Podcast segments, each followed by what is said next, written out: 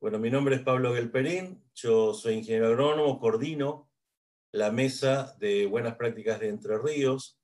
También soy docente de la Facultad de Ciencias Agropecuarias hace muchos años, que trabajo en una cátedra de primer año recibiendo a todos los chicos que eligen esta profesión como, como su forma y su lugar de vida. La Mesa de Buenas Prácticas es una organización, es un lugar, es un espacio donde más de 30 instituciones eh, que ahora les vamos a mostrar algunos de los logos que las identifican para que ustedes vean dónde y qué características tienen. ¿no? Son, muchas son del ámbito público y otras son del sector y la actividad privada. Hay instituciones que tienen que ver con la gestión, como las secretarías este, de la provincia, hay otras que son del, del campo de la investigación, como el INTA, y la Universidad de Entre Ríos, la Universidad de Concepción del Uruguay. Hay representaciones de actividades profesionales, como el Colegio de Ingenieros Agrónomos, eh, y otras por actividad, como la Bolsa de Cereales, el Colegio de Médicos Veterinarios, ahí tienen ustedes todo este, expresado todos los logos que identifican a cada una de las 30 instituciones. Y la idea es este, tener un espacio donde trabajar para que nuestra producción agropecuaria sea cada día mejor, más sustentable y pueda satisfacer las necesidades que, todos tenemos de alimentos, de fibras, de energía. Eh, yo agradezco muchísimo a los disertantes que se han sumado y que van a participar hoy de este segundo encuentro, eh, fundamentalmente a, los colegas del SENASA, que también forma parte de la institución de nuestra mesa, este, Carolina y Leo, eh, a Alexis, al doctor Alexis, que se ha, eh, ha, participado en otras charlas que organizamos el año pasado, cuando todavía podíamos estar en la presencialidad. Eh, así que bueno, solamente a los fines organizativos, quiero decirles que todos los que vayan ingresando en la plataforma pueden dejar sus consultas a los, a, los, panelistas o los expositores en el, en el chat los que nos estén siguiendo por Facebook Live lo pueden hacer también eh, a través de la plataforma Facebook y intentaremos responder la mayoría, la mayor parte de las mismas. Si alguna queda eh, por falta de tiempo eh, sin responder, la idea es enviarles algún tipo de evolución por, por algún medio digital. Este, así que bueno, sin, más, le, voy a dar la palabra a nuestro anfitrión. Y esto en la virtualidad es una cuestión diferencial a otras tantas charlas que seguramente han participado. La idea fue eh, darle algún, alguna referencia territorial a las charlas, si bien la virtualidad es algo que, pone el espacio, el ciberespacio, ¿no? es algo que no tiene fronteras, que no tiene límites. Eh, cada una de nuestras charlas está focalizada en alguna región de la provincia, fundamentalmente para reconocer a algunos actores que están eh, muy comprometidos con el accionar de la producción agropecuaria en su región. ¿no? En La Paz, donde comentamos la semana pasada, la Intendencia está muy este, involucrada en la confección de uno de los primeros centros de almacenaje transitorio para recibir envases eh, vacíos que fueron utilizados en la producción agropecuaria. Y hoy estamos en Crespo. Eh, que Crespo, la verdad que para todos los que habitamos la provincia de Entre Ríos, es una ciudad emblemática porque es un, es un pueblo, es una comunidad que nos viene demostrando eh, su capacidad de trabajo, su capacidad de desarrollo, superando cualquier tipo de adversidad, del tipo que sea, climático, económico, eh, y sigue creciendo, ¿no? sigue creciendo y desarrollando este, producciones específicas intensivas, como la avicultura, por ejemplo, que se ha transformado en, una de las actividades fundamentales que más aportan al, Producto Bruto Provincial. Así que quisiera darle la palabra al, al, intendente que nos está acompañando en este momento, a Darío Schneider, eh, para que nos dé la bienvenida a, esta charla virtual, sin dejar de agradecer eh, la vinculación que hizo Mariela Galinger, una productora y, e integrante de la mesa, este, miembro de, Federación Agraria, que realmente se ha puesto al hombro la vinculación con el municipio, y a Diego Mayer, otro integrante de la mesa, dirigente de la cooperativa La Agrícola Regional de Crespo, que también ha hecho la vinculación con esta organización para que la invitación llegue a la mayor cantidad de gente posible. Así que bueno, hechos los agradecimientos y las presentaciones, eh, Rubén, si querés tomar la palabra, abriendo tu micrófono, tu, tu video. Bueno, sí, buenas tardes. Gracias, Pablo, por, por, tus palabras. No sé si me escuchan bien allí, ¿sí? Sí, perfecto, perfecto. Lo que bueno. no el video, no sé si se puede. ¿La cámara? La cámara, si, si está instalada, si no, no hay problema. No, ah, no me están viendo, digamos. Claro, tenemos una foto, así que no te da problema. bueno. Adelante, Darío, tranquilo. Bueno, bueno, estamos. Igualmente eh, agradecido por la, por la posibilidad de, tener, eh, o bueno, de ser anfitriones desde el punto de vista virtual eh, y, formar parte y acompañar esta, esta iniciativa tan linda. Decir que, bueno, que hoy todos sabemos eh, todos los aportes que hace el conocimiento científico, bueno, el desarrollo tecnológico. Todo esto nos permite también tener eh, eh, sistemas productivos mucho más eficientes y, bueno, complejos. Decimos también que, bueno, que todos estos avances deberían también ser tenidos en cuenta en, las buenas prácticas, ¿no?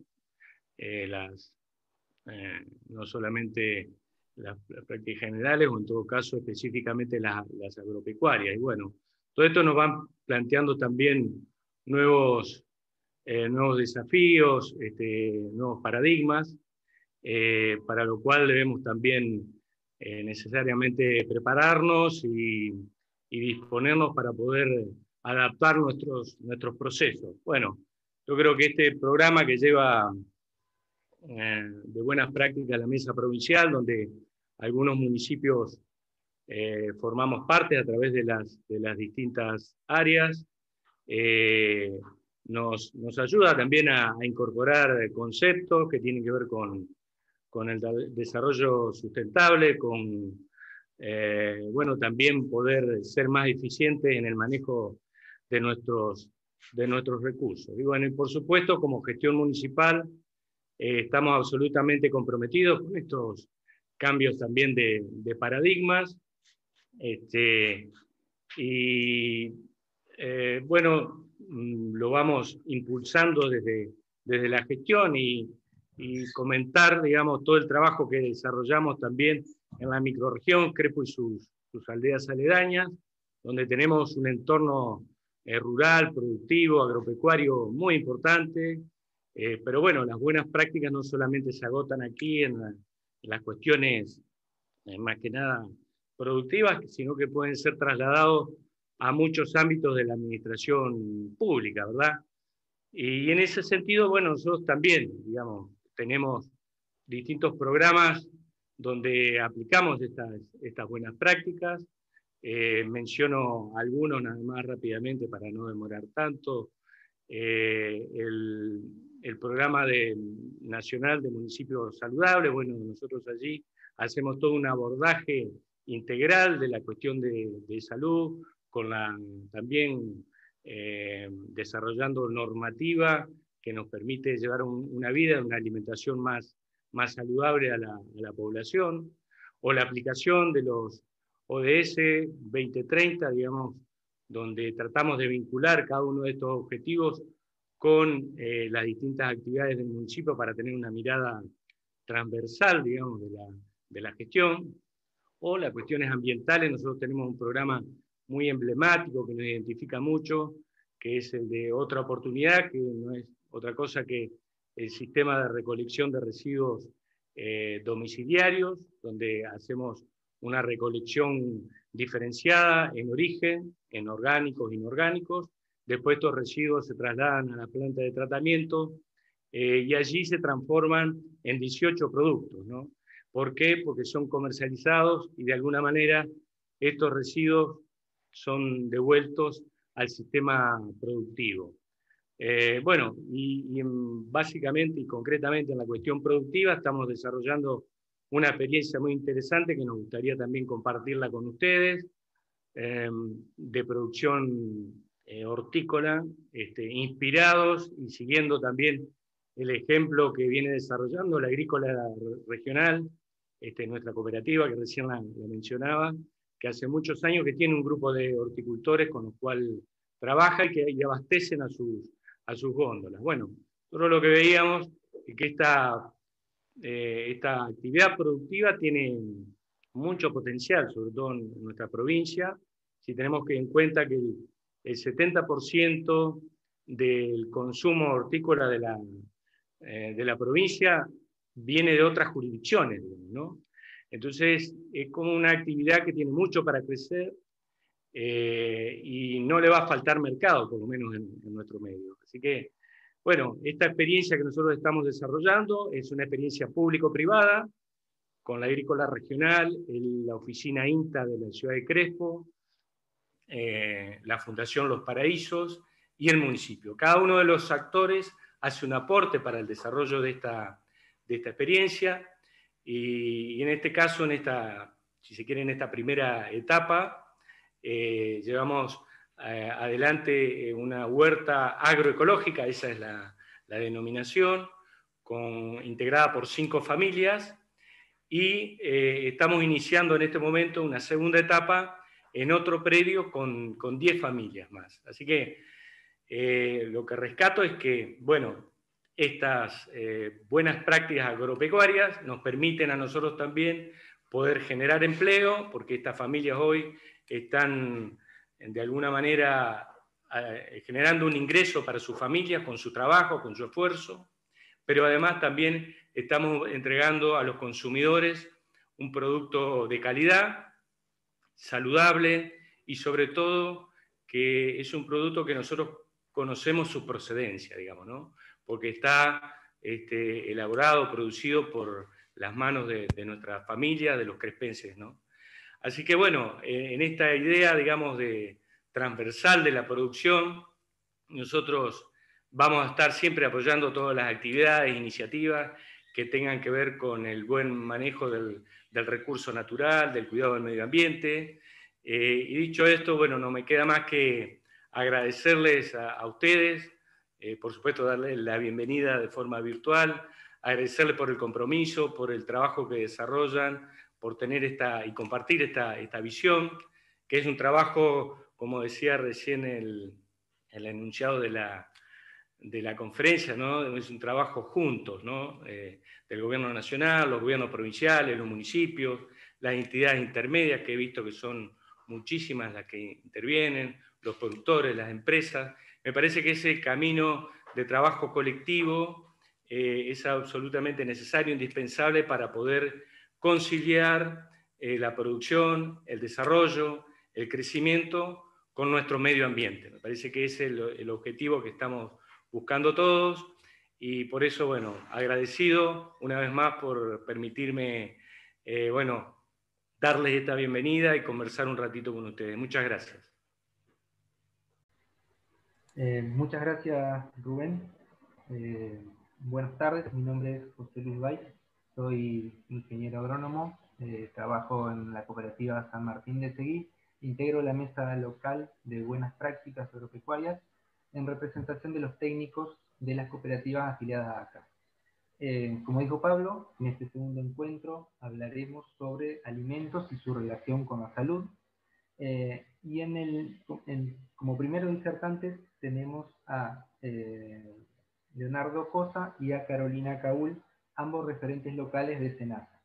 Leonardo es ingeniero agrónomo, egresado de la Facultad de Ciencias Agrarias de la UCU y máster en nuevas tecnologías en el control de los alimentos de la Universidad de los Estudios de Génova, Italia. Se desempeña como técnico profesional del área de inocuidad y calidad agroalimentaria y referente de buenas prácticas agropecuarias SENASA, y también como docente en la Facultad de Ciencia y Técnica de la UADER desde Chajarí. Eh, por su parte, Carolina es ingeniera agrónoma, egresada de la Facultad de Ciencias Agropecuarias de la UNED, se desempeña como inspectora de inocuidad de productos de origen vegetal y piensos y además es referente de agricultura familiar y de producción orgánica del Centro Regional Entre Ríos de Senasa. Bienvenidos, Leonardo y Carolina, cuando gusten iniciar. Hola, buenas tardes. Muchas gracias. Gracias por eh, la invitación a, participar eh, con una temática importante y, y a invitarnos a reflexionar sobre eh, las buenas prácticas y sobre eh, la salud, digamos, los alimentos y la salud. Bien, entonces, como les comentaba recién, tenemos este, la propuesta para comenzar a, trabajar este, en, en, esta tardecita sobre alimentos sanos y salud, y de esta forma comenzamos con una inquietud, con una pregunta, es cuán frecuente nos preguntamos sobre una alimentación sana y su relación con la salud, y para ello vamos a necesitar este, caracterizar o definir qué es un alimento que eh, el Codex Alimentarius o el Código Alimentario lo define como toda sustancia elaborada o semi-elaborada o natural que se destina al consumo humano, incluyendo a las bebidas, el chicle o cualquier otra sustancia que se la utiliza en la fabricación, preparación o tratamiento de los alimentos. De esta forma, el código alimentario es un conjunto de, normas este, higiénico-sanitarias y bromatológicas relacionadas a los alimentos con la finalidad de proteger a la salud de los consumidores. Eh, ¿Qué esperamos de los alimentos? Bueno, en principio, que sean nutritivos, que produzcan la satisfacción de la saciedad, digamos, y que sean genuinos e inocuos. De esta forma, también tenemos que mencionar a qué hacemos referencia cuando uno eh, eh, trata el tema de salud, que es el estado de completo bienestar físico, mental y social no solamente de la ausencia de afecciones o enfermedades, que es la definición que la Organización Mundial de la Salud establece. Ahora, de esta forma llegamos entonces a la relación o a la terminología de alimentación saludable, que es aquella que aporta todos los nutrientes esenciales y la energía que cada persona necesita para mantenerse sano. Ahora bien, que un alimento sea saludable va a depender de dos factores, unos internos y otros externos, o intrínsecos o extrínsecos. Los intrínsecos están relacionados con los nutrientes y factores extrínsecos con el clima, aspectos fisiológicos de los consumidores, la disponibilidad del alimento, que lo van a hacer más o menos saludables. Entonces, un alimento sano es aquel que aporta toda la energía y los nutrientes que el organismo necesita Em, que el organismo necesita. Y es aquí donde llegamos al, em, al avance o a mencionar el avance de la ciencia y la tecnología aplicada a los alimentos que permitieron mejorar en la calidad de vida. De esta forma tenemos que mencionar una rama de la ciencia que se dedicó a la nutracéutica, donde agrupa, por ejemplo, los denominados alimentos funcionales, alimentos probióticos o prebióticos. Y llegamos de esta forma a eh, la relación entre alimento y salud con un término o una palabra que se llama o se denomina inocuidad, que eh, en palabras sencillas, inocuidad tiene que ver con el concepto de que eh, el alimento al consumirlo no debe eh, producir ningún tipo de perjuicio o daño a la salud. ¿eh? Eso es el término o lo que engloba o encierra el término inocuidad, que todo alimento que uno consume no debe producir ningún riesgo ni perjuicio a la salud del consumidor. Y es aquí donde la producción primaria de frutas y hortalizas y la manipulación realizada de manera inadecuada constituye la principal fuente de pérdida de inocuidad del producto. Eh, también la ciencia y la tecnología aplicada a la salud ha logrado el control y erradicación de las enfermedades, eh, también una mejora en la calidad de vida, un incremento en las expectativas eh, de vida a nivel mundial, promedio cercana a los 80 años, y a pesar de esos avances, todavía hay algunas enfermedades relacionadas con los alimentos que siguen vigentes, que se denominan enfermedades transmitidas por los alimentos. ¿eh? ¿Por qué? Porque utilizan como vehículo al alimento, pero tienen en sí un contaminante. Es importante poder este, observar o, tener en cuenta que en la mayoría de los casos estos contaminantes de productores de las enfermedades transmitidas por los alimentos no, no, deterioran las características de los alimentos, dice, lo cual torna más peligrosa la situación, no se visualizan alteraciones que actuarían como alarma para el consumidor. Entonces, el alimento tiene que ser seguro y es el conjunto de acciones o actividades que se relacionan con el flujo de producción de alimentos, de producción de, materia prima, es decir, desde la producción primaria hasta el consumo de producto elaborado, tendientes a garantizar que el mismo cumpla con las propiedades de ser inocuo, íntegro y legítimo la problemática sanitaria de, esta, de estos alimentos está muy relacionada con, fundamentalmente con la contaminación. Y el objetivo de la, final de estas actividades, que son la de desarrollar a lo largo de la cadena agroalimentaria, es la obtención de alimentos seguros, inocuos, libres de contaminantes, que puedan afectar la salud del consumidor. Una cadena agroalimentaria se establece como el conjunto de etapas que un alimento transita, desde la producción de materias primas, siembra, crianza de animales, obtención de ingredientes, hasta que es consumido por las personas. Ahí en el gráfico, cuando está el eslabón, el primer eslabón del productor, del el que produce estas materias primas, ahí ya comienza a establecerse su relación con las buenas prácticas este, agrícolas o agropecuarias. Entonces, los contaminantes son sustancias que eh, son añadidas, eh, no son añadidas intencionalmente al alimento y que están presentes en dicho alimento como resultado de esta producción primaria, de la fabricación, en la elaboración, en la preparación de tratamiento, en el envasado, en el empaquetado, en el transporte y en el almacenamiento incluso de dicho alimento como resultado de contaminación ambiental también.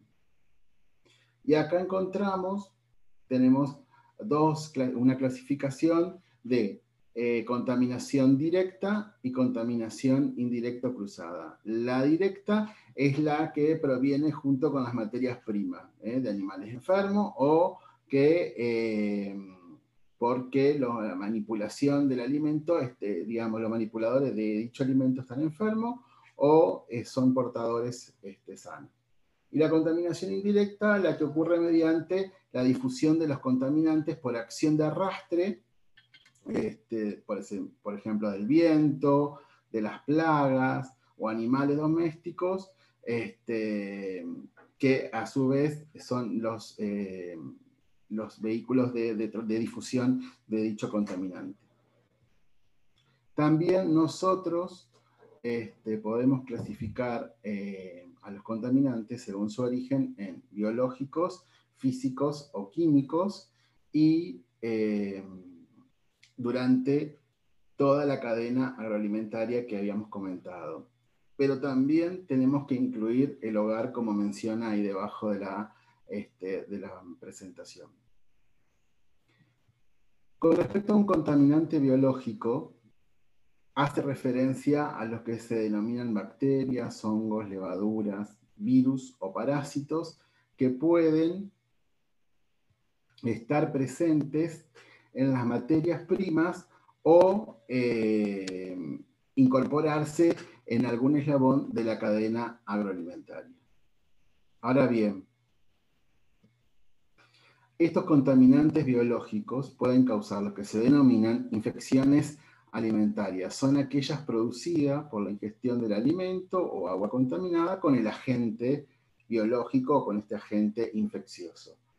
También encontramos las que se denominan intoxicaciones alimentarias. Son aquellas producidas por la ingestión de sustancias tóxicas formadas en los tejidos de las plantas, de los animales o productos metabólicos de los mismos de los microorganismos, como las toxinas o sustancias químicas incorporadas. También tenemos las denominadas toxinfecciones alimentarias, que son aquellas que ocurren cuando el agente infeccioso ingerido con el alimento produce una contaminación, producen toxinas dentro del huésped también, dentro de la persona, sumada al microorganismo y su toxina. Por eso toxinfecciones alimentarias. Bien, habíamos mencionado que teníamos contaminaciones, contaminantes biológicos, eh, físicos y químicos. Los físicos tienen su particularidad relacionada con partículas de tierra, trozo de vidrio, de metal, piedra, pelo, plumas, hueso, madera, plástico, pieza de algún equipo, entre otros. Y que de alguna manera o en un determinado momento llegó a la materia prima o al alimento, generalmente en forma accidental.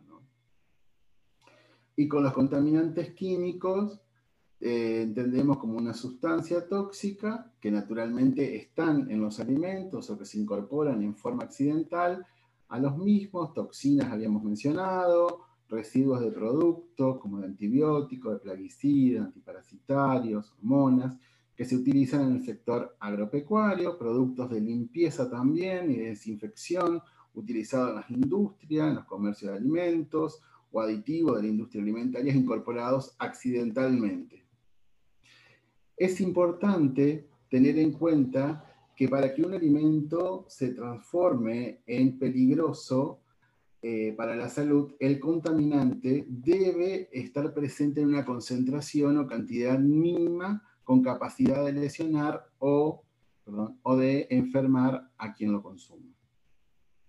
Entonces, debemos hacer referencia a dos términos.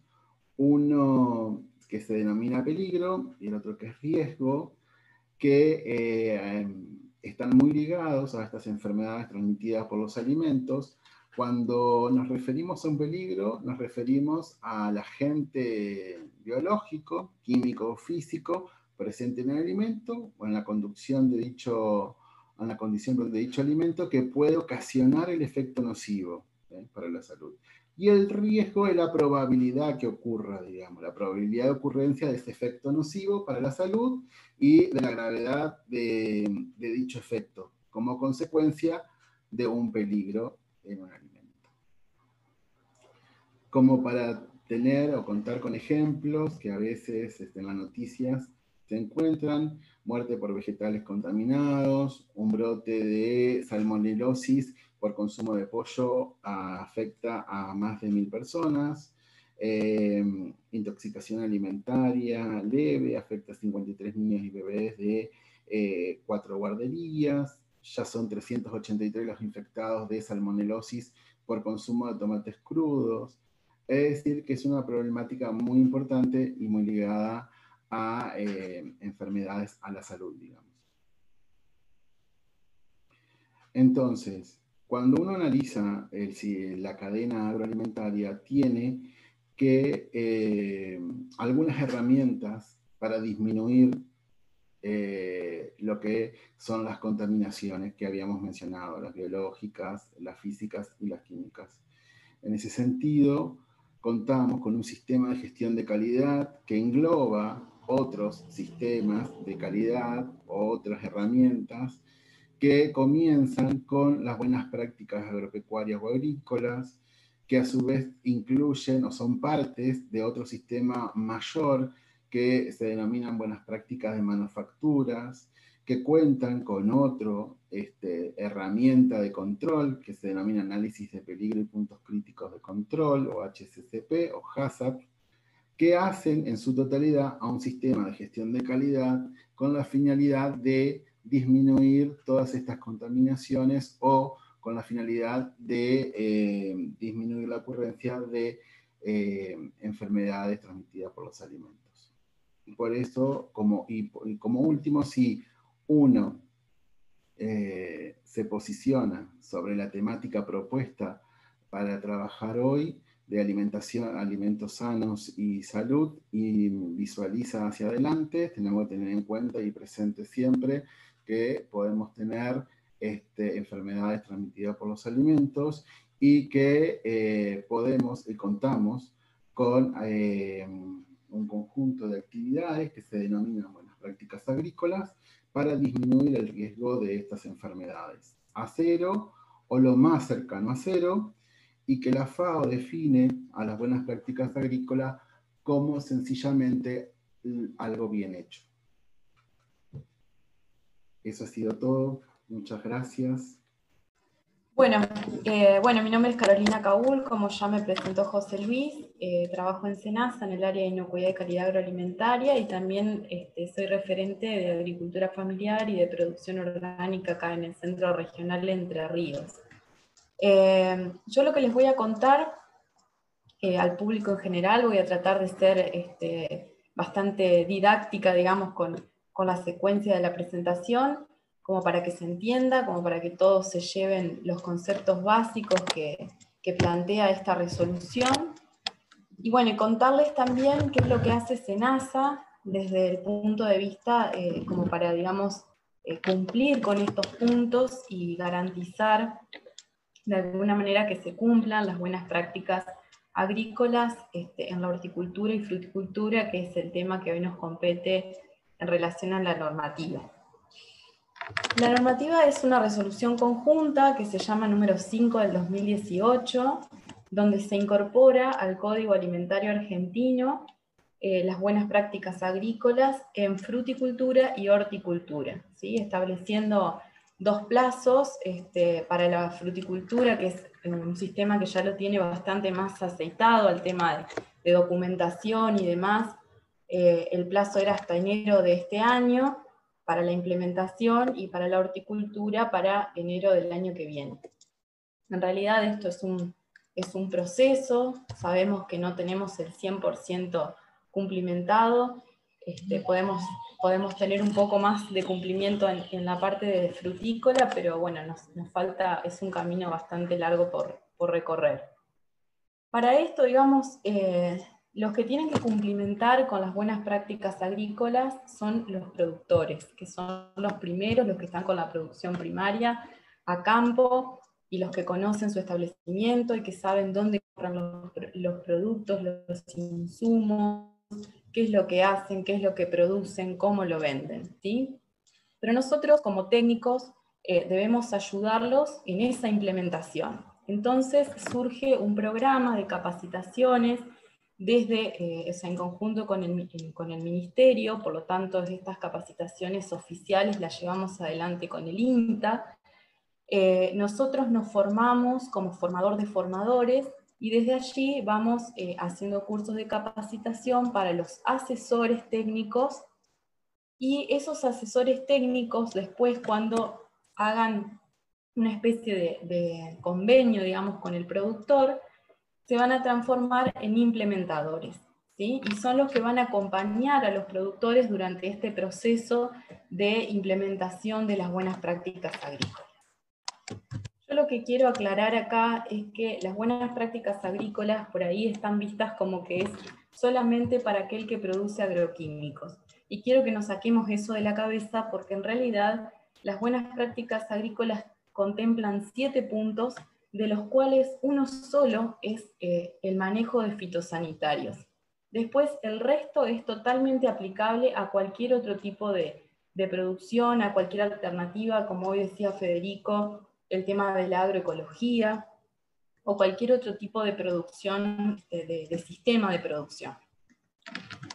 Bien, entonces yo les mencionaba eh, el tema de la resolución conjunta, que se incorporan las BPA en el Código Alimentario Argentino, y que a través nosotros del decreto 815 estamos facultados como SENASA a controlar distintos alimentos, ¿sí?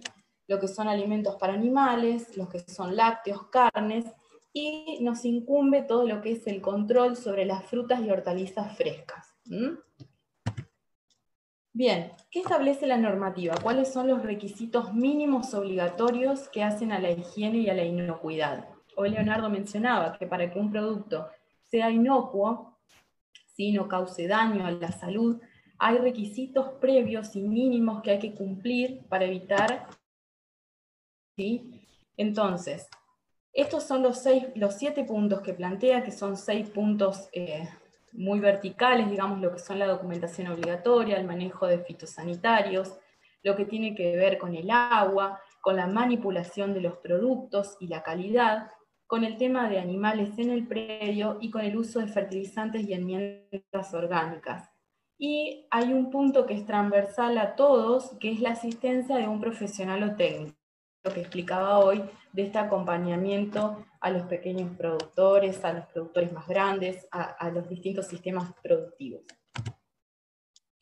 Entonces, eh, el punto uno, eh, acerca de la documentación obligatoria, se plantea eh, que los documentos obligatorios que tiene que tener un productor hortícola o frutícola son el RENSPA, el DTB y el rotulado de su mercadería. ¿Para qué? Para lograr la trazabilidad. Es decir, lo que hoy, decía Federico, nosotros eh, estamos tranquilos porque producimos un producto que sabemos de dónde viene. Bueno, eso es lo que estamos buscando con la trazabilidad, saber de dónde viene la producción, cómo se produjo, quién lo produjo y a dónde lo produjo. Entonces, el RENSPA es identificatorio, es obligatorio y gratuito para todos los productores agropecuarios, no solo para los hortícolas y los frutícolas, sino para todos los que realicen producción agropecuaria en la Argentina, y tiene una actualización obligatoria anual. Esta es, es un formulario como para que vean o se familiaricen con lo que es una credencial del RENSPA, y básicamente es un documento, como decir, es el DNI de la producción, es el DNI del establecimiento. Y vincula tres cuestiones básicas, que es lo que les decía recién.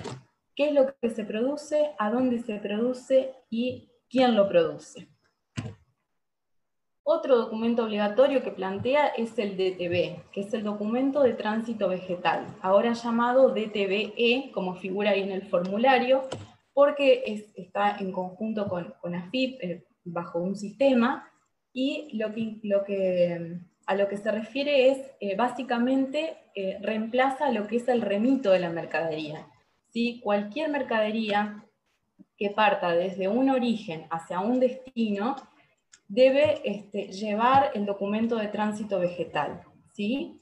Y esa es la información que está incluida. ¿Cuál es el origen de esa mercadería? ¿Cuál es la mercadería? Cuál es el destino y todos los datos del transporte.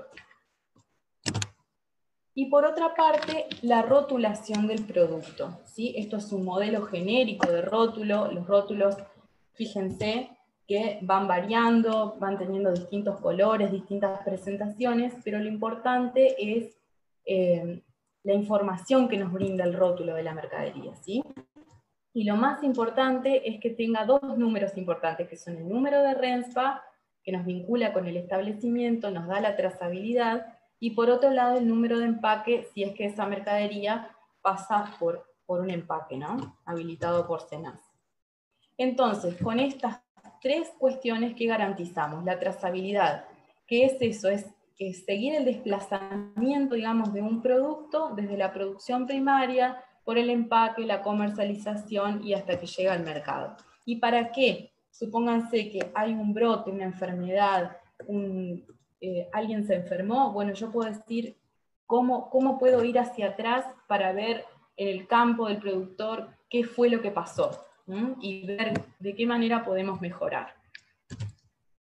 Bien, el siguiente punto es lo que hace al manejo de fitosanitarios. ¿sí? Este punto puede ser que en algunos casos se necesite, en otros no, porque puede ser gente que no aplique productos fitosanitarios pero este, aquellos que sí lo hacen, este, les cuento que SENASA se dedica a hacer todas estas cuestiones, digamos, a lo que son la aprobación y la inscripción de productos, a la fiscalización de los productos a través de, un programa que tenemos en SENASA, todo lo que es la trazabilidad de los productos, el muestreo, porque también hacemos muestreos en comercios de expendedores de agroquímicos, y tenemos un plan CREA vegetal para detectar residuos, hacemos muestreos en, frutas, en verduras, para detectar residuos de agroquímicos. Bueno, esto, con esto no los voy a aburrir, nada más para decirles que existe, todo esto está regulado, tiene un marco regulatorio con decretos, con resoluciones, ¿sí? de etiquetado, de clasificación toxicológica, de límites máximos de residuos permitidos, y leyes que están relacionadas a todo lo que es el manejo de envases vacíos que eso lo maneja ambiente de la provincia. Eh, a modo de, para contarles, digamos, qué es un producto fitosanitario. Es un producto fitosanitario, es, eh, digamos, se busca para proteger eh, los cultivos de plagas, de malezas, de enfermedades, ¿sí?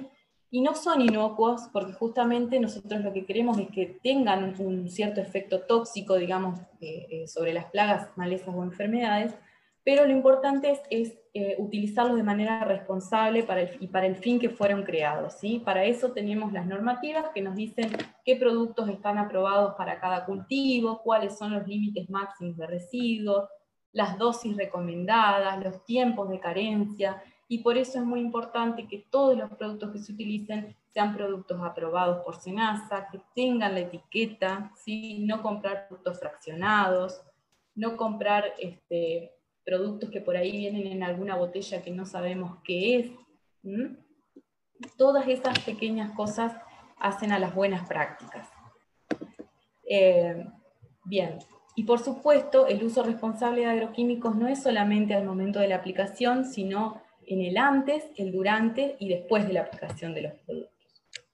Estos son los programas de SENASA que ya les comenté. Y después las buenas prácticas plantean todo lo que tiene que ver, eh, respecto al fitosanitario, todo lo que tiene que ver con estas preguntas que van a surgir acá. ¿Quién lo recomienda? O sea, el tema de la receta agronómica. ¿Dónde lo compro? Tener en cuenta los comercios habilitados. ¿Cómo sé que es un producto genuino? O sea, el hay listados de productos inscritos en SENASA que se pueden consultar, qué documentación me guardo si debo hacer un reclamo, ¿sí? contar con la factura, con el remito, con un rótulo, con la hoja de seguridad del producto, y si falla, llevar todo lo que sea registros de las aplicaciones. Y bueno, y después todo lo que tiene que ver eh, en el cómo lo traslado, cómo lo aplico, qué precauciones debo tener, el tema del equipo de protección personal, cómo y dónde lo almaceno y qué hago con los envases vacíos. ¿sí? Son todas preguntas que la normativa contempla. ¿sí? Yo si me pongo a explicar cada punto no termino nunca, pero este, como para que tengan en cuenta qué es lo que la normativa contempla. Bien, el otro punto es el tema del agua. Nosotros eh, desde SENASA lo que, siempre pedimos es que eh, el agua ¿sí? tiene que tener mínimamente dos análisis, que es el análisis físico-químico y el análisis microbiológico. ¿sí? Para eso nosotros también tenemos un plan CREA, que es para la detección de, microbiológicos en, las frutas y las verduras, y también tenemos un laboratorio de red, este, o sea, laboratorios de red que son laboratorios oficiales, a donde se hacen las, este, las muestras los análisis. Bien, eh, en el tema del agua, básicamente diferenciar lo que es el agua para higiene y para, para higiene del personal y para, para el consumo, y por otra parte, todo lo que tiene que ver con el agua de uso agrícola. ¿sí? Lo importante es que el agua cumpla con todos los parámetros del Código Alimentario Argentino, ¿sí? para lo que es agua potable, hacer los análisis físico-químicos y microbiológicos, el microbiológico cada seis, el físico-químico cada un año, este, bien, eh, y, el tema, todo lo que tiene que ver con el tema del almacenamiento, de tener tanques limpios, de hacerle este, cada tanto una clorinación. Y los productores deberían implementar medidas que garanticen que el agua cumpla con los requisitos establecidos en el código alimentario. ¿sí? Por ahí el agua tal vez no les va a dar los parámetros para consumo humano, pero hay alternativas como la ionización del agua, la clorinación y otras este, otras medidas que se pueden aplicar para que ese agua sea, este, este, cumpla, digamos, con lo que establece el código. Eh, bien, todo lo que tenga que ver con el agua para el lavado de manos, para la desinfección de las herramientas, y lo que es el agua para el uso agrícola, sí es todo el agua que está utilizada para el riego, para el lavado de los equipos, para preparación de soluciones de fertilizantes, de productos fitosanitarios, para prevención de heladas, instrumental de trabajo de campo. Eh, por supuesto, el agua para uso agrícola puede tener otros parámetros este, donde, que sea diferente de, digamos, del agua para humano, pero no, siempre tiene que ser libre de contaminaciones fecales humanas sustancias peligrosas como metales pesados o, coliformes. ¿sí? Bien, el otro punto es el tema de la manipulación y de la calidad del producto. Senasa lo que, lo que, lo que tienen en ese aspecto, nosotros damos la habilitación de empaques para frutas y hortalizas. Eh, yo que estoy en el área de, agricultura familiar, ahora se están pensando en normativas que están eh, asociadas a, la agricultura familiar, es decir, sin, sin este, negociar lo que es la inocuidad, pero sí pensando en este, algunas cuestiones que, no necesiten demasiada infraestructura o demás eh, para poder habilitar un empaque por agricultura familiar. Eh, y, dentro de esto todo lo que tiene que ver con la normativa de calidad, ¿sí? de tipificación de la mercadería. Tenemos muchísimas normativas, acá van a ver, para lo que es frutas cítricas, para lo que son frutas frescas no cítricas, para kiwi, para palta, para uva de mesa, todo lo que tiene que ver con hortalizas destinadas a mercado interno, ¿sí? y reglamentos consensuados con otros países. Todas estas normativas son las que manejamos a la hora de hablar de calidad y de inocuidad de productos. José Luis, ahí la, perdimos a Carolina, este, que ya estaba entiendo por lo que sé de la presentación de ella, eh, así que pasamos a, seguimos con el programa. Adelante. Bueno, estamos eh, muchas gracias a, Leonardo y a Carolina. Vamos a, seguir con el segundo módulo, donde hablaremos de fitosanitarios y su impacto en la salud. Eh, y para eso le damos la bienvenida al doctor Alexis Benati. Eh, Alexis es médico, egresado de la Universidad Nacional de Rosario, se desempeña como especialista en toxicología y especialista en medicina legal y forense. Además, es docente de la Facultad de Medicina, la UNR, médico del staff del Instituto de Toxicología, responsable del área Toxicología Laboral y Legal, médico de la Agencia de Investigación Criminal de Santa Fe, Departamento Criminalístico Forense Rosario, médico perito oficial de la Corte Suprema de Justicia de Santa Fe, Distrito de Rosario, médico perito oficial de la Corte Suprema de Justicia, eh, médico asesor en toxicología, Instituto Médico Legal de Rosario, miembro de la Red Latinoamericana Sur y Norte, ambas conformadas por médicos toxicológicos especialistas en plaguicidas.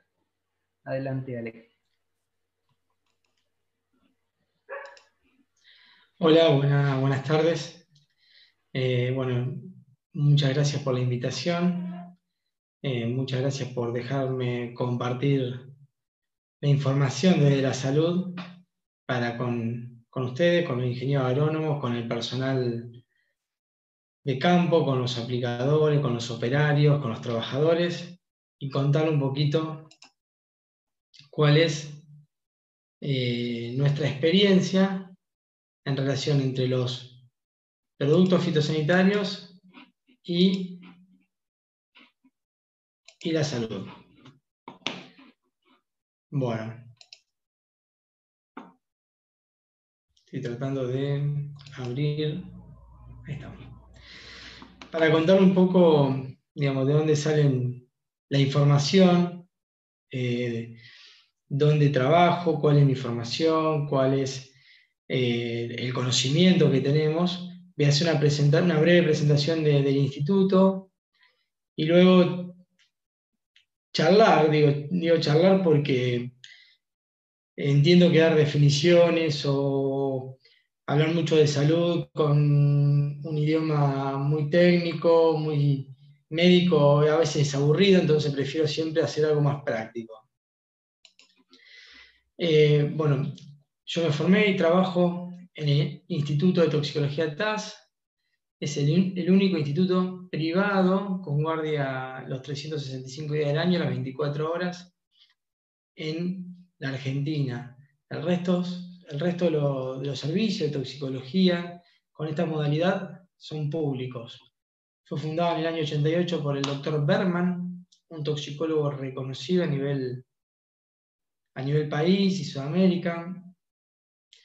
Tenemos bueno, guardia 24 horas, como decía recién, asesoramiento toxicológico, legal, laboral, laboratorio específico para plaguicidas y para otros tóxicos.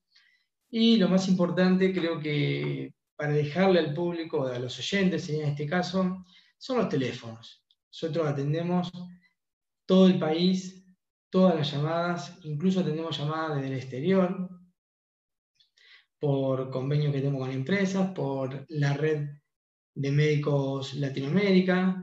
Así que bueno, eh, todas las llamadas son bienvenidas. Como decía recién, el TAS ya tiene 32 años y para un servicio de toxicología no es poco, son 32 años de experiencia. El origen de las consultas es a través de la Secretaría de Salud Municipal de Rosario, todos los hospitales, centros de salud, todo lo que tenga que ver con la salud en Rosario, clínicas, sanatorios, consultorios privados, obras sociales, hospitales de todo el país, particulares. Nosotros hace unos años atrás eh, hacíamos capacitaciones a todos los médicos o al personal de salud de diferentes provincias y hospitales para que estén entrenados en el momento de recepcionar un paciente intoxicado o expuesto a plaguicida, saber conocer eh, cuáles son los plaguicidas de uso más frecuente, cuáles son los que pueden llegar a llegar a la guardia, cuáles son una emergencia, cuáles son de menor toxicidad. Y esto hizo que recorriéramos, recorriéramos la Argentina desde Jujuy hasta el Valle Río Negro y desde Mendoza, San Juan, bueno, Entre Ríos, Buenos Aires, todas las provincias y eh, desde ahí dejar el contacto y nos surgen las consultas de todo el país. Empresas privadas, ART, bueno, la red de toxicólogos de Latinoamérica compartiendo información y algunas consultas siempre. Y también el 0800 de los productos de Casafe.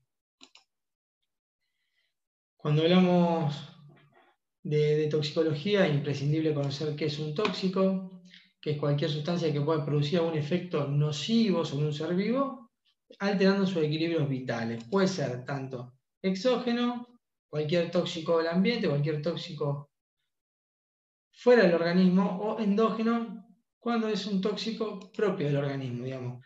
En aquellas circunstancias en donde algún producto del organismo se eleve en cantidades altas, como puede ser el ácido úrico, la uremia, va a ser, va a ser un tóxico para el organismo. Y la toxicidad es la capacidad que tiene un tóxico para poder causar un daño a la salud y al medio ambiente. La toxicidad está dada por la dosis del tóxico, la dosis a la cual estamos expuestos, por la vía de exposición, ya sea vía oral, vía dermal, vía inhalatoria. Todo esto tiene que ver muchísimo y es lo que nosotros primero preguntamos para saber frente a qué estamos, la exposición. La distribución en el tiempo, si fue una única dosis, dosis repetidas, si fue un caso de una exposición aguda o fueron múltiples exposiciones en, en horas, en días o en meses o durante la vida laboral de esa persona y vamos a pensar en toxicidad crónica. Y el tipo y severidad del daño. Recordemos, esta es una frase que siempre la, la mostramos los toxicólogos y siempre la tenemos en la punta de la lengua, que todo es veneno, solo depende de la dosis. Recién escuchaba a Carolina cuando habló de fitosanitario y decía que son tóxicos. Sí, todo es tóxico. Depende de la dosis a la cual nos exponemos, si nos va a generar una exposición, un cuadro tóxico o hasta un desenlace fatal. ¿Mm? Todo es tóxico, hasta el agua es tóxica. Y eh, en, este, en esta primera parte de esta charla me interesa hacer hincapié sobre, sobre esta situación, sobre la, situación de, por lado, del tóxico con su toxicidad y la exposición. Porque, ¿Por qué hago hincapié en esto? Porque generalmente nos llaman, nos consultan por situaciones en donde puede haber un tóxico, pero no hay exposición. Y si la exposición no existe, no existe el contacto, nunca vamos a tener un cuadro tóxico. La exposición es toda situación, en la cual una sustancia puede incidir por cualquier vía sobre la población, organismo, órgano, tejido o célula. Y ahí nos vamos a tener que preguntar siempre, ¿estuvo expuesto? Digamos, esa sustancia llegó a tener contacto con la población, el organismo, con el tejido, con la célula. ¿Mm? Y la primera pregunta que nos tenemos que hacer siempre.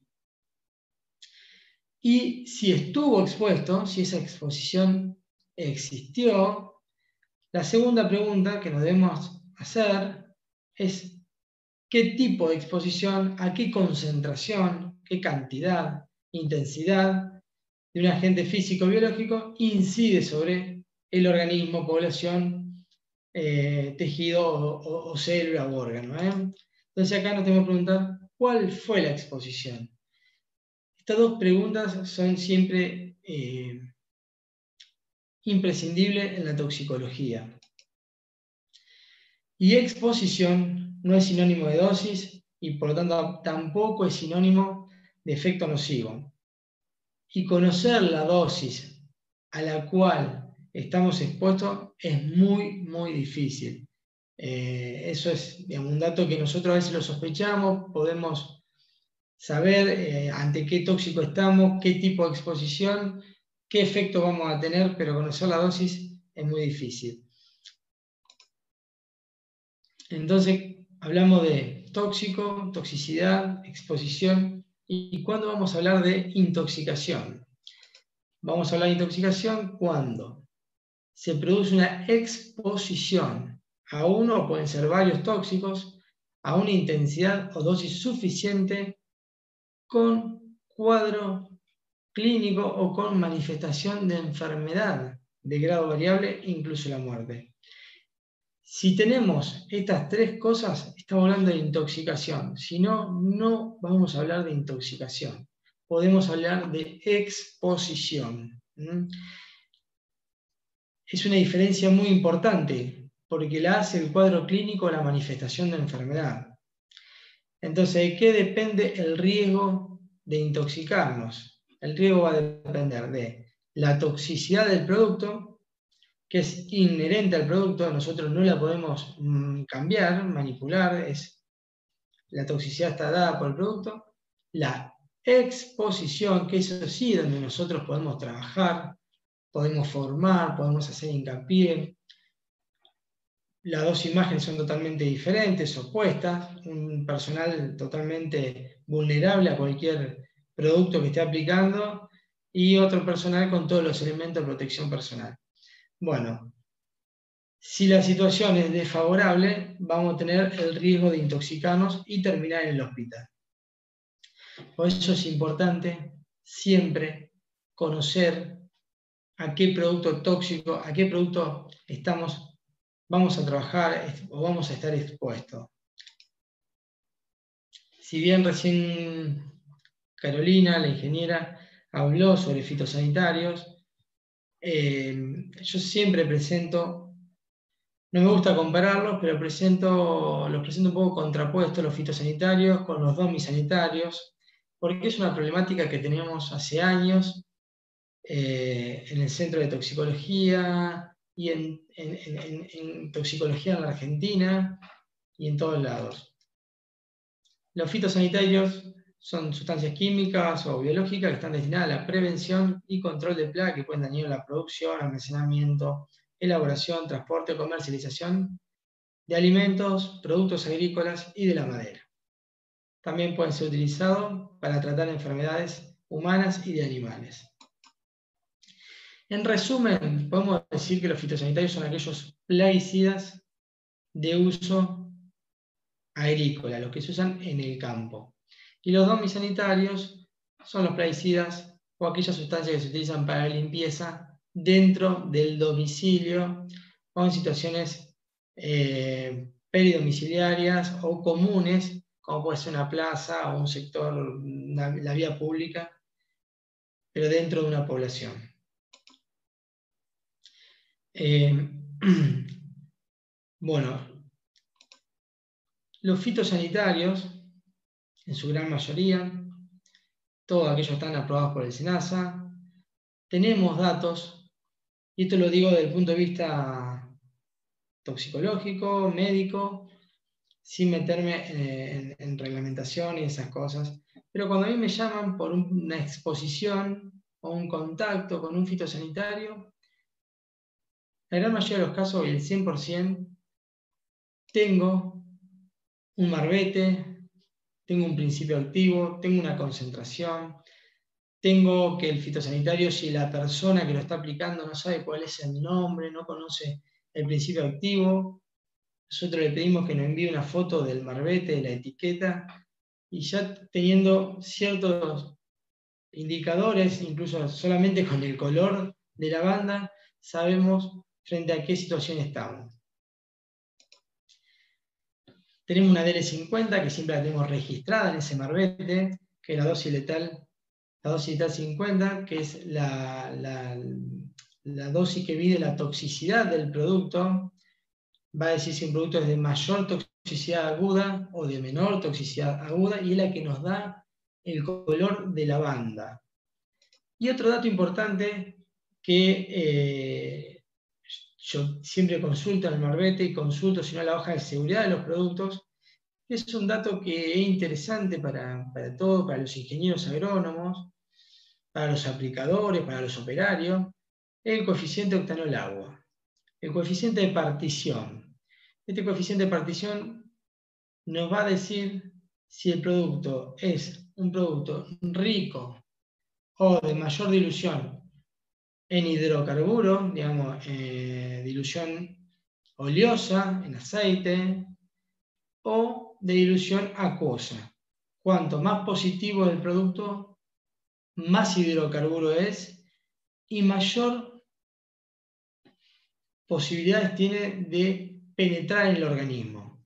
Generalmente los productos ricos en hidrocarburo son productos que ante una exposición inhalatoria o dermal penetran muy bien en el organismo. A diferencia de aquellos productos que son, presentan un coeficiente de partición, un KW negativo, son productos ricos, digamos, diluibles en agua y son de difícil eh, penetración al organismo, digamos. Ante un contacto dermal pueden generar una irritación, pueden generar un, alguna dermatitis de contacto, pero rara vez nos va a producir una toxicidad sistémica. También pasa con la vía inhalatoria hasta la vía oral. En cambio, cuando me consultan por, productos domisanitarios, generalmente y en el gran porcentaje nos enfrentamos a situaciones difíciles. Hay productos que presentan marbete, que tienen etiqueta, que tienen principio activo, tienen composición, todo muy detallado, como vemos en, las imágenes. Y, los domis también, digamos, hay una regulación del MAT que lo regula, que tenemos el nombre de cada uno, el principio activo, viene la composición, todo. Pero después en, el, en, terreno, en, en el pueblo, en la ciudad y en la práctica diaria nos encontramos con los productos sin marbete, o que tienen una etiqueta pero no tienen principio activo, no tienen composición.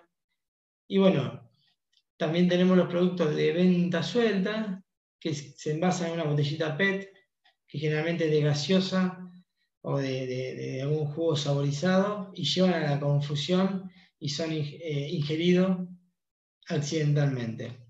Lo más importante de esto es que las ingestas accidentales de estos productos, el gran porcentaje es en niños, es en, en, pediátricos, en chicos menores de 3 años, que, que se encuentran en la casa deambulando, gateando, buscando debajo de la mesada, debajo del parrillero, al alcance de donde ellos se pueden ir, empiezan a pararse y encuentran estas botellitas con colores a veces llamativos, se las llevan a la boca o se la vuelcan generalmente.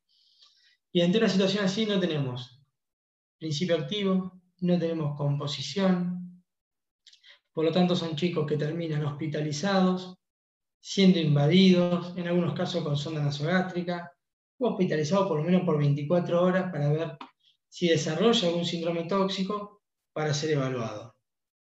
Este es un, es un gran dolor de cabeza.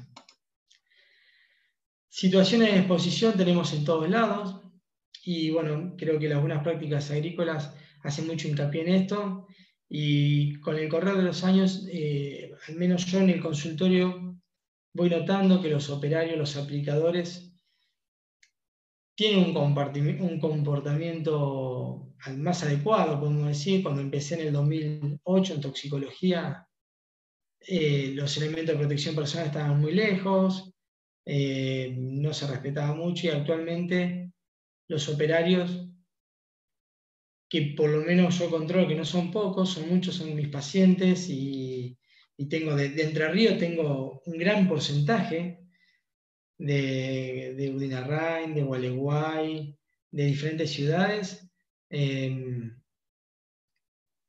de Gualeguaychú. Este, con el control se ha ido haciendo hincapié y han tomado conciencia bueno, eh, los, los, aplicadores al menos se cuidan, se cuidan con el elemento de protección personal y los parámetros que tenemos en el consultorio generalmente son parámetros favorables, parámetros buenos, dentro de la normalidad, podemos decir, sin resto de plaguicida. Eso ha cambiado durante estos últimos 10 años eh, de manera favorable. Y estas también son situaciones de exposición, que generalmente hace un poco, tienen un poco de relación con lo que charlaba recién, con los domis sanitarios, donde todo el mundo me dice, no, yo no uso plaguicida. Perfecto. ¿Con qué matan a mosquitos? No, no, yo en mi casa no usamos plaguicida. Bárbaro. Pero yo llega diciembre, noviembre, diciembre, voy a la góndola del supermercado y me encuentro que no queda un, un, un insecticida mata mosca y mosquito, no queda un repelente, no queda un plaguicida. Entonces, si bien a veces las personas que me consultan tal vez me dicen que no, y bueno, puede ser que no lo usen, en la población en general hay un alto consumo de insecticida para el uso doméstico. Incluso he escuchado un, eh, un, ingeniero agrónomo en la radio de Rosario, responsable de, de, de, dengue y salud, no recuerdo bien el cargo, y le preguntaron por plaguicida natural y habló de los, el uso de repelente. El uso de repelente es, no es un plaguicida, sino que es un, un repelente del insecto y no tengo nada para decir, el ingeniero fue muy claro y estas cosas pasan, pero no es algo natural. A veces las personas usan el repelente preferentemente el verde, que tiene un, un 15% de DET, que no varía con la con el tiempo de acción, sino que varía con la concentración. El tiempo de acción del el naranja y el verde es la misma. La vida media del producto en el organismo, en la piel, es el mismo. Lo que cambia es la concentración, uno al 15 y el otro al 10%. La dietiltolamida es un, es un producto químico que tiene su toxicidad. Y a veces esto es, menospreciado, no es bien valorado por la población y terminan poniendo repelente a los chicos, eh, que a veces es peor que si lo picara un mosquito. Esta imagen que tenemos abajo, eh, bueno, recién hacían hincapié los ingenieros agrónomos. A mí me parece un, excelente digamos, inicio las buenas prácticas agrícolas en, en, todo lo que era parte, el sector frutihortícola, al cual yo siempre me, tenía, me sorprendía cuando tenía un caso del sector frutihortícola. A veces es feo hablar de, casos de muerte, pero bueno, nosotros hemos tenido los casos, han sido tentativas de suicidio, dos casos de, chicos trabajadores del cordón frutihortícola, uno con endosulfán, que era un producto que no se usaba casi en el campo hasta que estuvo prohibido, y otro fue con carbofurán, una chica, y lamentablemente después por un desvío de uso de un, productor frutihortícola, utilizó carbofurán para matar rodenticida, embebiendo galletitas dulces. El bebé de dos años las ingirió desde el platito y terminó con la vida del hijo. Creo que esto, estoy seguro, porque tuve la posibilidad de interrogar al padre, de hablar con el padre, eh, fue una cuestión de, falta de información y de formación de ese, productor. Nunca supo que estaba trabajando con un producto de tal toxicidad.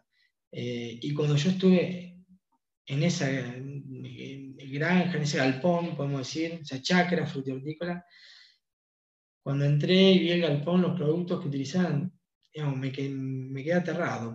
La gran mayoría productos de banda roja, banda amarilla, todo envases abiertos. Bueno, eh, la verdad que me, pone, digamos, me, da tranquilidad que se esté implementando las buenas prácticas agrícolas y la formación de los, de los productores. ¿Qué muestran nuestras estadísticas? Las estadísticas del TAS, estas son estadísticas de consultas agudas, donde el año 2019, el año pasado, de un total de 4.627 consultas, tuvimos que el 19% eran por plaguicidas.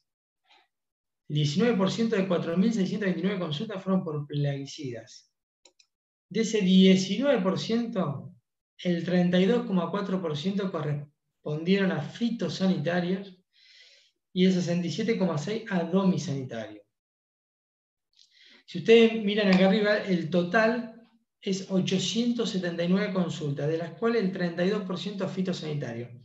Pero vale aclarar que de esas 872 consultas eran tanto por intoxicación, exposición, asesoramiento y descartar causa tóxica las cuales si yo solamente busco las consultas por intoxicación y exposición, fueron 626 consultas,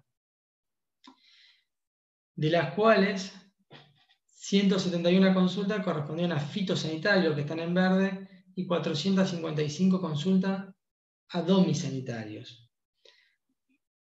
De estos 455 consultas, más del 80% corresponden a productos domisanitarios que se encontraban en envases sueltos, sin marbete y sin principio activo. Por eso me, me, explayé un poquito en, hoy cuando hablé de los domisanitarios, porque para nosotros es aterrador que tengamos un gran porcentaje de los productos que no sabemos qué son, ante qué situación estamos de los cuales el gran porcentaje corresponden a hechos accidentales, que son la gran mayoría pediátricos, chicos que toman un producto que lo encuentran en la casa y no sabemos qué es. Son chicos que terminan hospitalizados, invadidos, con zona nasogástrica, haciendo en un laboratorio, 24 horas en un hospital.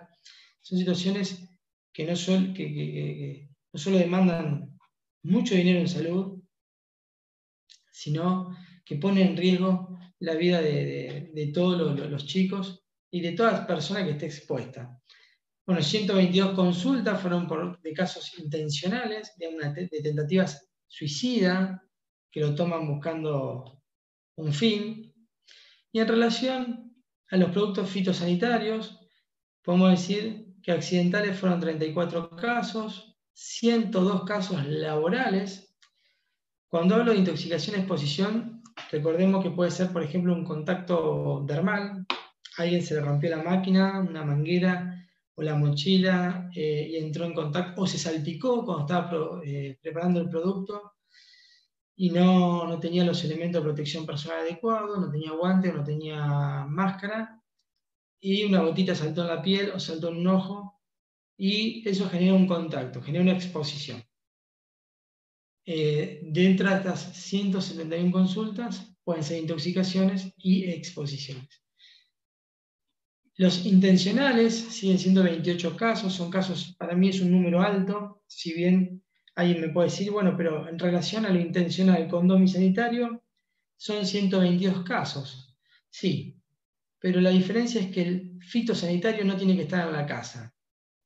Y la gran mayoría de las tentativas suicidas pasan en los domicilios, no en el campo, y preferentemente en el grupo femenino, en el sexo femenino. Por lo tanto, son productos que de alguna u otra forma llegan al domicilio. Y eso es lo que tienen que tratar de evitar los operarios, los aplicadores o cualquier persona que maneje fitosanitarios para que estos productos no tengan, eh, no lleguen a la casa de, nadie.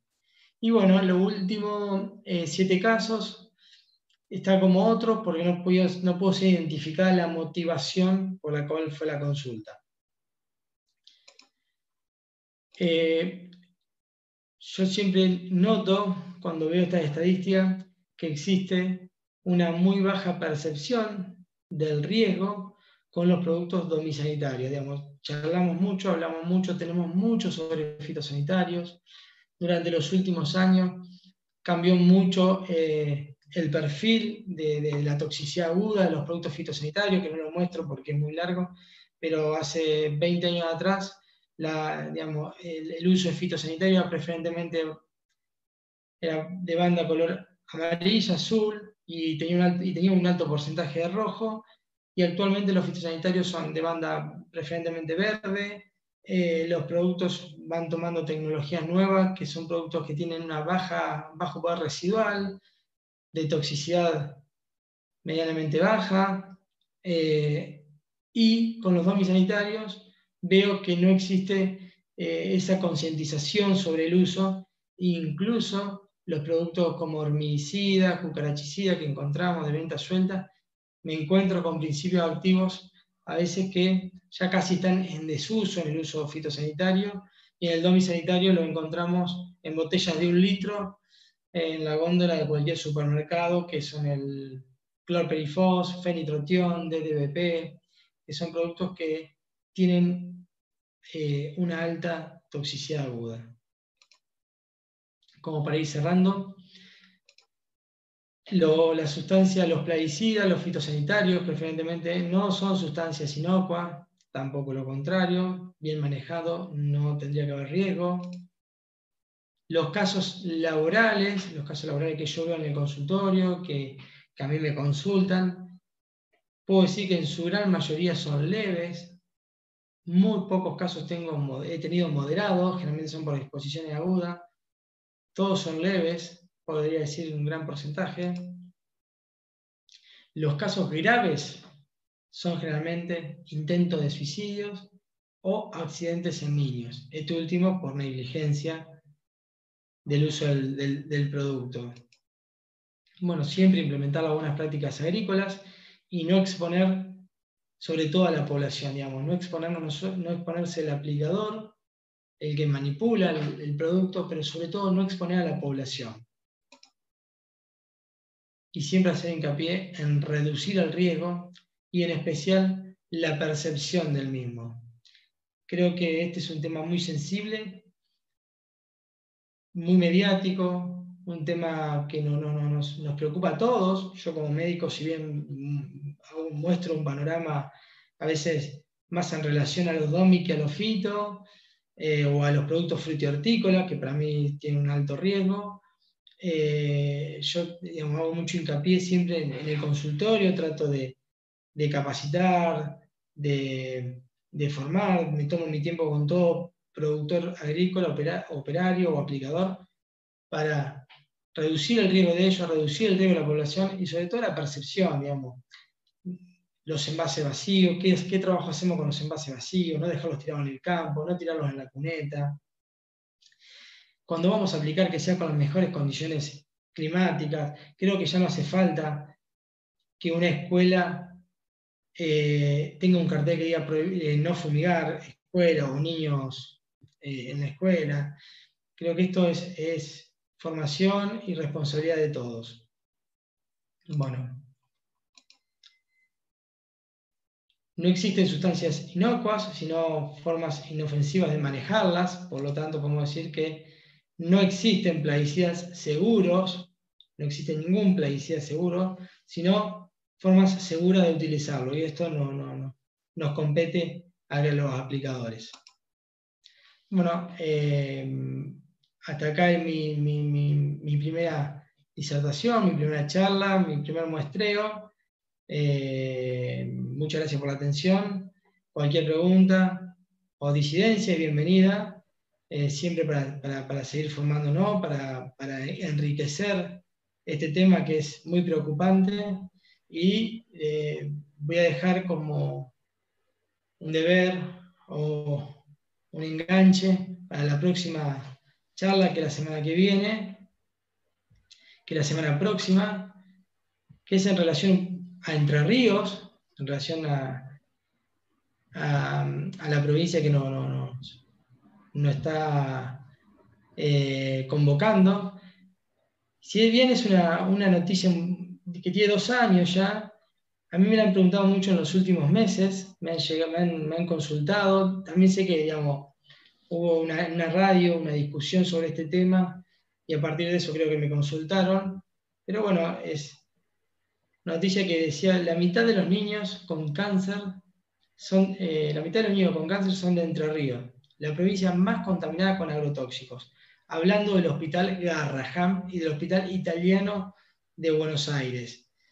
Eh, esto fue plasmado en un informativo, en una noticia, y bueno, eh, esto es así, no es así, bueno, es, cuestión de investigar.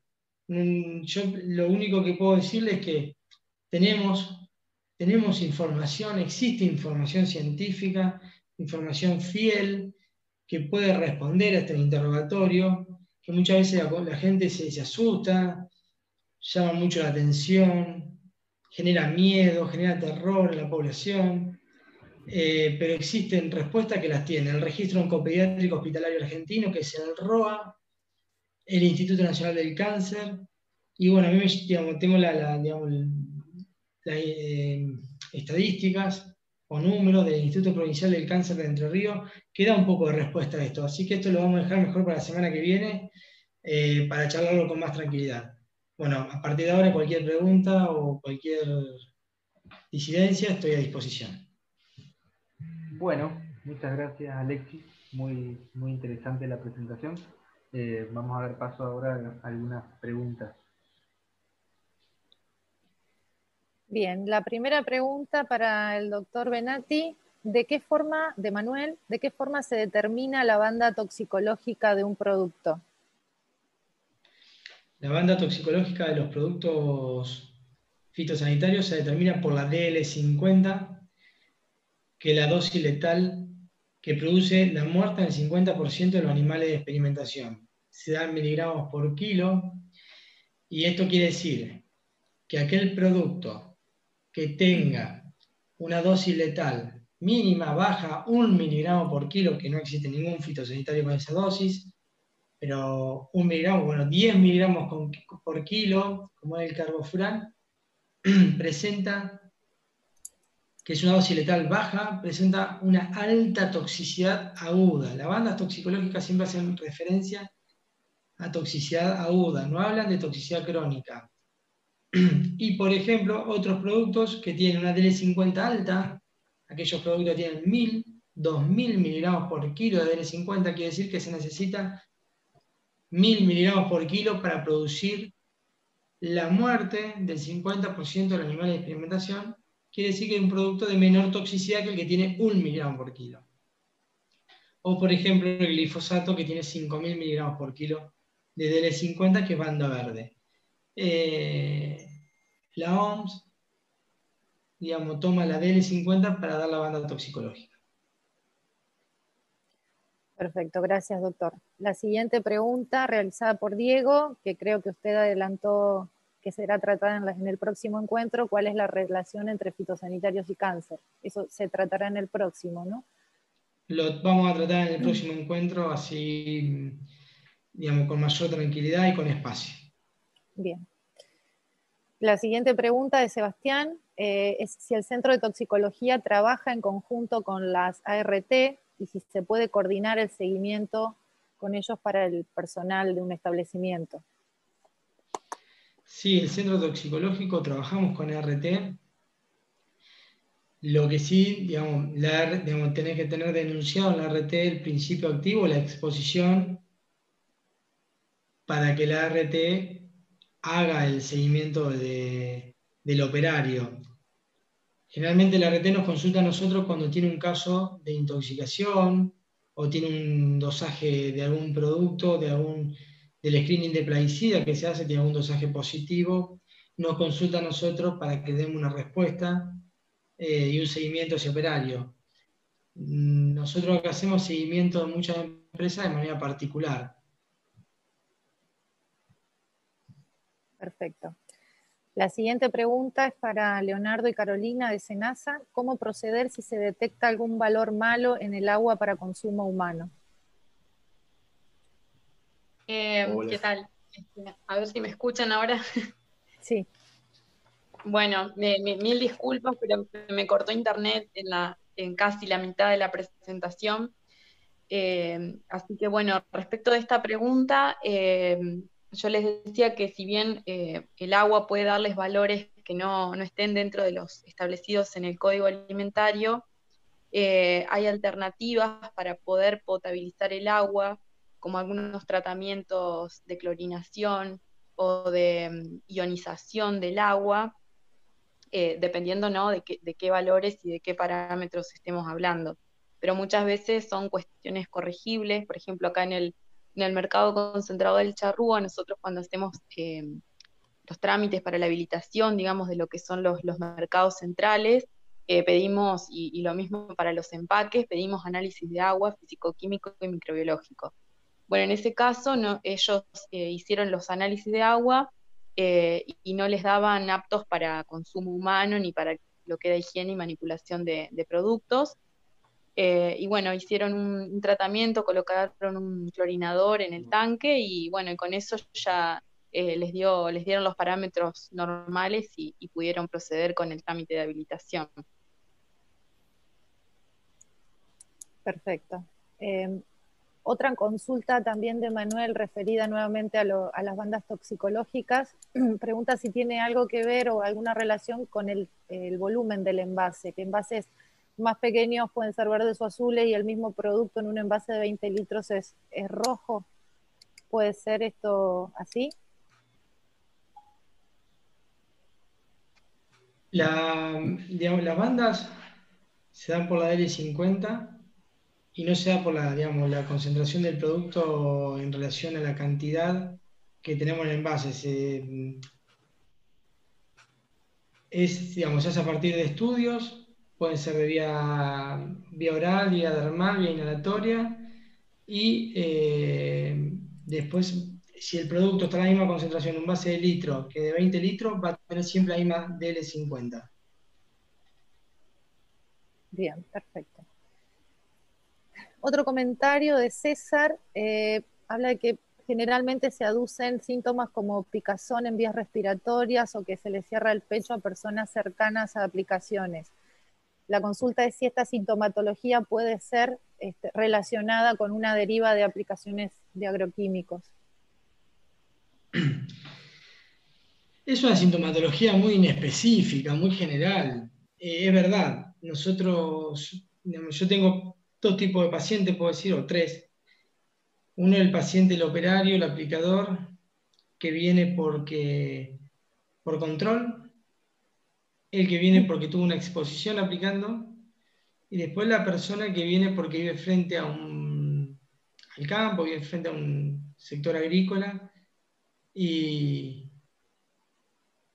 y entonces, eh, digamos, quiere descartar de estar intoxicado, Y después tenemos el tercer tipo de paciente, que es el paciente que viene con el abogado bajo el brazo, que busca un reclamo. En ese paciente generalmente es donde más me aducen la sintomatología de vía respiratoria. Es como todo, todo yo hago también pericia, toda persona que tiene un accidente de auto siempre tiene cervicalgia. Es lo primero que, lo primero que, se, que, se, que se comenta, que se dice. Y bueno, no es conducente que sea una deriva, digamos. Los productos plaguicidas, todos tienen características químicas diferentes. Y si estás aplicando un plaguicida, un herbicida, por ejemplo el glifosato, y tuviste una deriva, hubo deriva porque lo aplicaste fuera de las condiciones favorables, y alguien nos consulta porque tiene, no sé, picazón de garganta, picazón de prurito en la piel, se llama prurito, picazón de piel, y realmente derivó, sí, puede relacionarse con la deriva. Eh, hay productos como por ejemplo los insecticidas, que generalmente son hidrocarburos, son diluidos en hidrocarburos.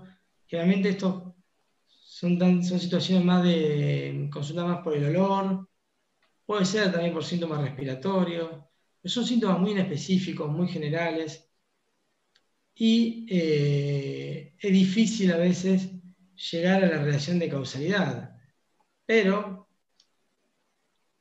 siempre, digamos, que se hagan las cosas dentro de buenas prácticas y se aplique como corresponde, si no hay deriva, no tendríamos que tener sintomatología.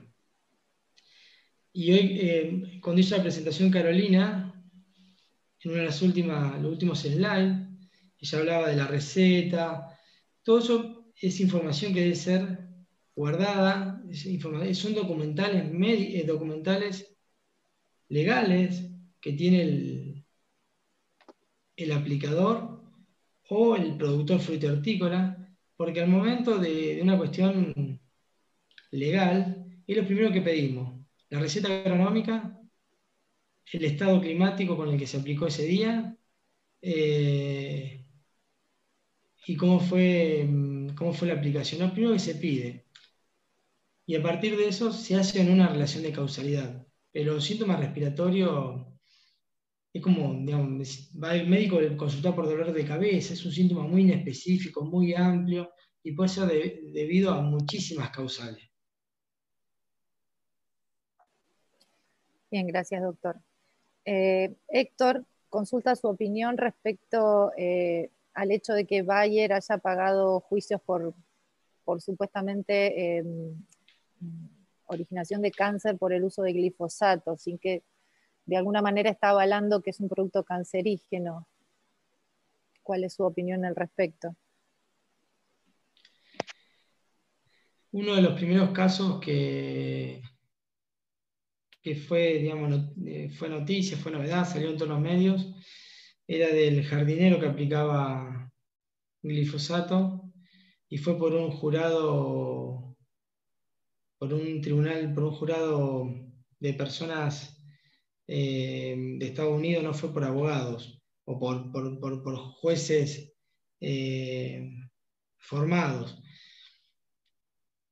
desconozco cuáles son los intereses de, Bayer para haberlos pagado. Eh, tal vez tenga algún interés en particular la empresa, yo eso lo desconozco. Igualmente, glifosato, si, si lo, lo pagó porque seguramente hubo una relación de causalidad o por una cuestión particular de la empresa. Digamos, glifosato tiene una, es probable, según la IAR, probable carcinogénico para el linfoma no Hodgkin es la única situación en la cual se podría llegar a relacionar una situación de causalidad. Después en el resto, no. Pero bueno, hay muchos, digamos, creo que hay otros intereses en el medio que serían, que tendríamos que conocerlo que nosotros no, yo por lo menos no tengo conocimiento. Bien, gracias, doctor. Y la última pregunta que tenemos es relacionada a quién es el organismo que realiza el control de aplicaciones en las escuelas. Por ahí es más que para el doctor Benati, para, para alguien de la mesa que lo pueda contestar. Me meto, Mariela. Eh, creo es interesante que esto quede la pregunta, invitarla a la colega que la conozco, que ha hecho cursos eh, con nosotros, eh, a sumarse el miércoles que viene cuando esté el director general de Agricultura de la provincia. Y bueno, como es, en realidad la respuesta es él, él es el que está a cargo de hacer esa verificación, esos controles. Este, seguramente se lo va a poder responder mucho mejor que nosotros. Ahora, para no dejar sin decir absolutamente nada, eh, creo que hay una responsabilidad compartida entre los productores que trabajan alrededor de las escuelas y sus decisiones de, hacer las cosas como corresponde.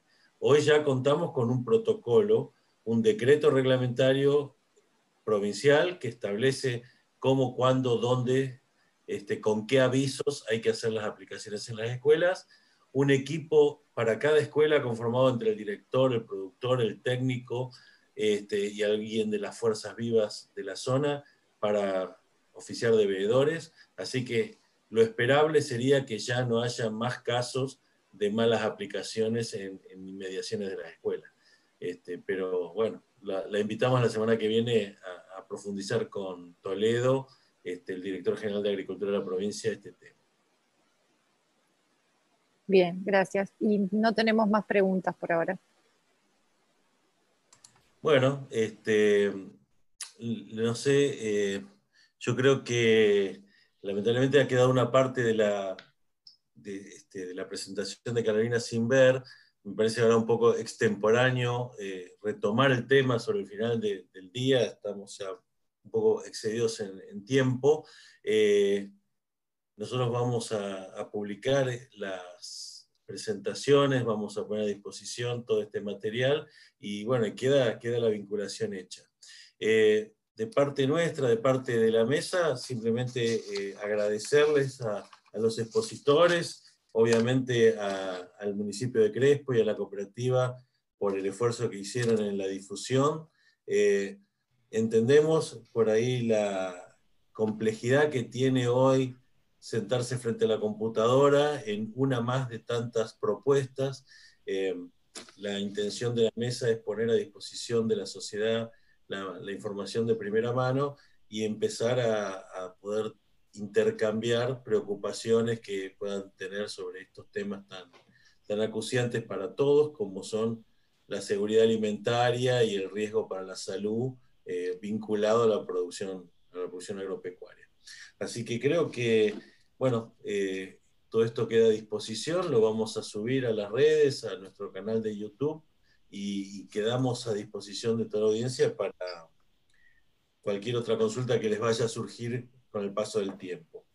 Eh, en principio, lo que yo quería decir para cerrar, este, tenía un poquito acá anotado, que para no olvidarme, es que este, este ciclo de charlas que hemos planificado con el equipo específico, el equipo técnico que trabaja dentro de la mesa de buenas prácticas, eh, donde están representadas instituciones como el INTA, la Facultad de Ciencias Agropecuarias, la Facultad de Concesión del Uruguay y de la UNER, las dos carreras, está representado el sector cooperativo a través de José Luis y y el equipo de, profesionales que trabajan en todo el ámbito del cooperativismo, las organizaciones técnicas del, este, de la comunidad agropecuaria como CREA y APRESIR, y este grupo de trabajo planificó esta secuencia de tres charlas eh, para disponer a disposición de la gente un hilo conductor, una temática